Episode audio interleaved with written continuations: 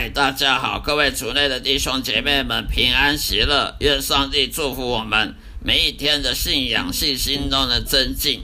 并且呢多多顺服圣灵，而拒绝肉体的诱惑。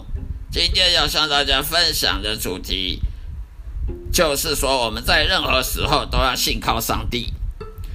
在任何时候都要依靠上帝，而不是依靠自己。请看中文圣经钦定本旧约圣经诗篇第五十五章二十二节，诗篇五十五章二十二节，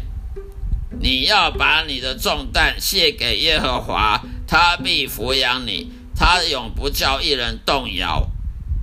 你要把你的重担卸给耶和华，他必抚养你，他永不叫一人动摇。以上的经文。就是说，只有完全相信神的公义的安排，并且做到百分之百依靠神，而非依靠人、依靠自己的人，这样子我们才能说因信称义而被称为义人，被上帝称呼为义人，而非罪罪人。从这个经文分析里面，我们可以知道什么是我们的重担，我们的负担是什么。简单的说，就是我们在乎我们所在乎的东西，比如说烦恼啦、恐惧啦、悲伤啦、难以忘怀的回忆啊、难以忍受痛苦啊、无法理解的事情啊、难以忘怀的失落感等等，以以及我们上班工作啊、经济的的那些压力啊，为什么要卸下这些事物呢？对基督徒又有什么好处呢？首先，我们是没有能力去管理这些令人不安的情绪和问题的。无论我们喜欢与否，上帝都有能力和理由让一些不受欢迎的事情呢，的确的发生在我们身上。现在我们不必要一一去讨论或试图去了解这一切的，将来神一定会告诉我们清楚的答案。第二，所以说，即使我们想要去管理这些事情，也是徒劳无功的。我们又不是上帝，我们怎么知道？到底为什么会发生这个事情？我们管也没有用。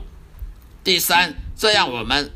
无法说服自己是完全信靠上帝的，我们就没有证据可以说我们真正完全信靠上帝。恐怕我们已经把自己伪装成一个自欺欺人的虚伪的骗子，而不是有信心的基督徒了。如果凡事都要像那些骄傲自大的神学家一样，认为自己可以把上帝拿来当什么生物实验室生物来研究，一般的方式去研究上帝，并且能充分了若指掌的了解上帝的所有旨意跟他个性的发展的话，那么我还要信仰干什么？那么信心还有什么意义呢？啊，依靠神又有什么作为？有什么用呢？如果我们都知道上帝要做什么，知道上帝做的什么理由，那我们还要依靠上帝干什么？我们还要信心干什么？旧约中亚伯拉罕呐、约伯啦、约瑟啦，就是证明他们确确实实、完全无条件的信靠神的安排，即使有暂时的苦难和不公不义的事情发生在他们身上，他们也能完全信靠上帝。他们并没有依靠自己的小智慧、小聪明去分析能力、去判断为什么事情会发生呢？这发生理由呢？我们必须无条件依靠着神的智慧和能力，否则就是在依靠着自己。在这种情况之下，我们是绝对得不到神的祝福的。所以说，你要么你就依靠神，要么就依靠自己，只有这两种可能，没有第三种可能。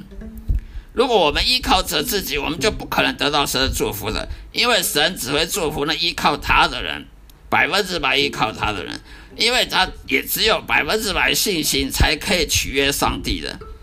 只有那样无条件的顺服神的旨意，才能真正称得上是因信称义的圣徒，否则不合符合条件，不符合条件就是伪善者的行为。我们也必须学习旧约中但以理的信仰。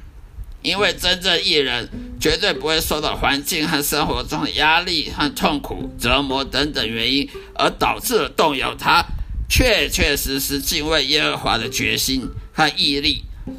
神已经在圣经中许诺，他一定会扶持那些保护而且保护真正的艺人的，也不会离弃他们、背叛他们。根据我长期观察呢，神随时会考验我们这些基督徒。因为只有这样，我们的信心才能真正实现，并且超越那些用火去炼出来的最上等的黄金啊、白金啊。如果我们的信心没有比黄金、白金还要经过火炼出来那样的复杂手续程序出来，我们信心是假的，我们信心是自我欺骗的，是不实在、不可靠的。神绝对不会去祝福一个不可靠的信徒。他的信心不可靠，他干嘛要祝福他？好了，今天就分享到这里，愿大家都能被上帝所祝福，平安喜乐，再会。